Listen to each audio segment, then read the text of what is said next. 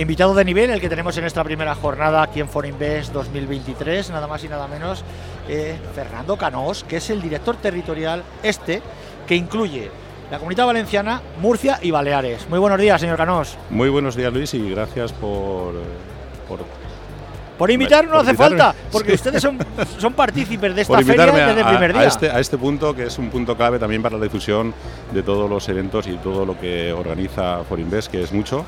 Y bueno, sois un punto de referencia también para, para dar publicidad a, a Forinvest. cosa que le agradezco, cosa que le agradezco. En primer lugar, ¿qué le está pareciendo lo que está viendo en estas primeras horas? Pues lo que veo es una afluencia de público fantástica, como en otras ediciones. También ayer, cuando en la inauguración oficial de la Noche de las Finanzas, pues también gente de nivel pues, hablándonos. La verdad es que, como todos los años, pues una feria magnífica. ¿no?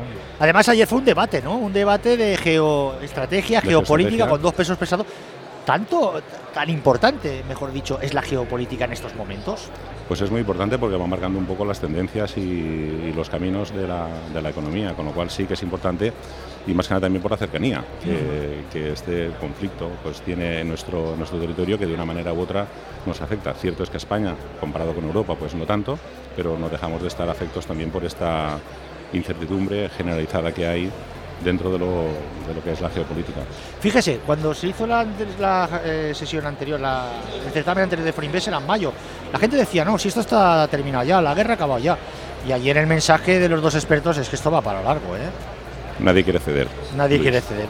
Bueno, vamos a hablar del Banco Sabadell, aquí con el jefe en la territorial este. Está haciendo muy bien las cosas y los números son al alza. La verdad es que nos está yendo muy bien. Hemos cerrado un, año 22 magnífico, con, en fin, con una fuerza del equipo y con un equipo absolutamente cohesionado, con un equipo comprometido con, con la entidad hay vientos de cola, como pueden ser el tema de los tipos de interés, que durante seis años pues, hemos estado con tipos de interés negativos y ahora, pues, bueno, estos vientos de cola pues, nos, nos favorecen. ¿no? Pero lo importante de todo y dentro de toda la reestructuración que se hizo en el, 2000, en el 2021, yo lo que quiero es dar estas primeras palabras de agradecimiento a todo el equipo por el compromiso que han adquirido con la, con la entidad y que sin ellos, evidentemente, pues esto no hubiera sido posible hablar de estos buenos resultados en el año, en el año 22 y el año 21. Con lo mm. cual, y buenas perspectivas para el año 23. ¿Eso le iba a preguntar? Sí. ¿De cara a este año y a los próximos?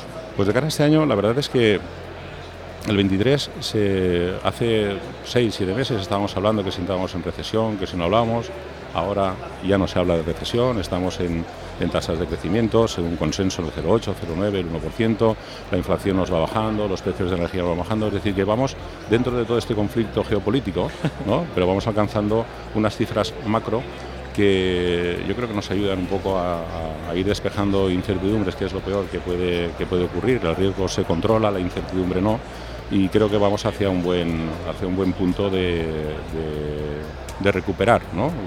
Y ya lo hemos vivido en muchos sectores, como puede ser el turístico, que para toda esta para todo esta, este territorio que, tengo el, honor de, dirigir pues es muy importante.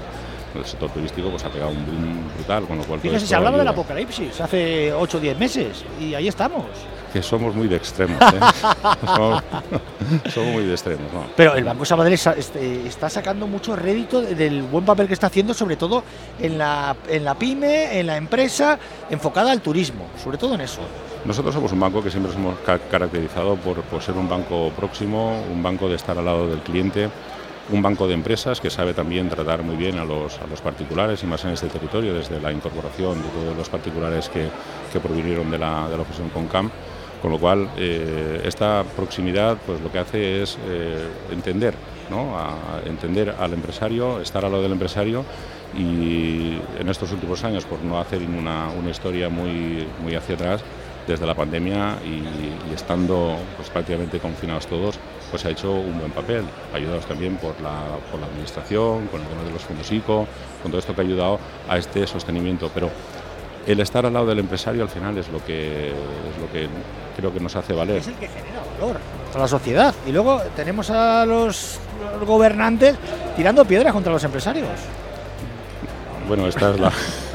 eso lo digo yo, eso lo digo yo.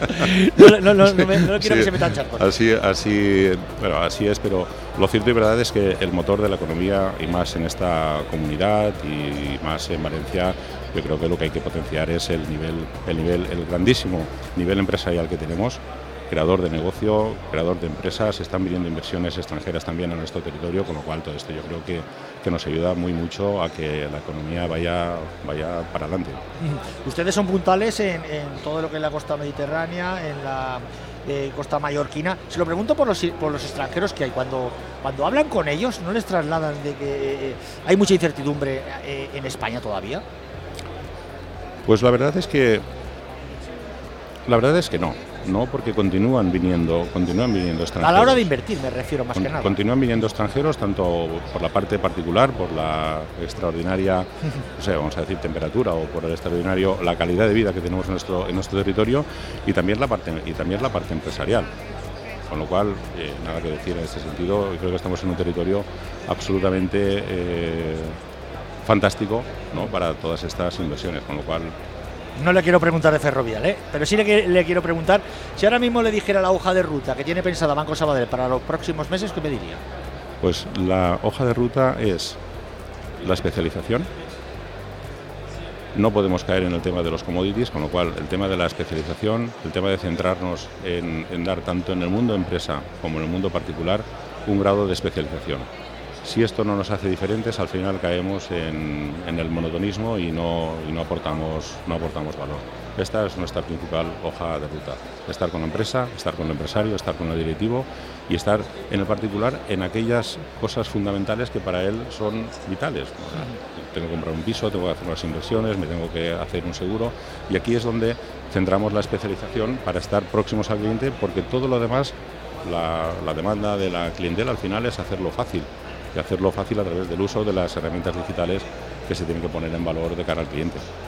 Pues nos quedamos con las palabras de Fernando Canós, que es el director territorial este de Banco Sabadell, que incluye la Comunidad Valenciana, Baleares y Murcia. Muchísimas gracias, señor Canós. Luis, muchísimas gracias a vosotros, mucho, mucho éxito en estas, en estas dos jornadas que tenemos por delante y, oye, y gracias por el apoyo que hacéis a Proinvest también. Muy agradecido con sus palabras, señor Canós. Gracias.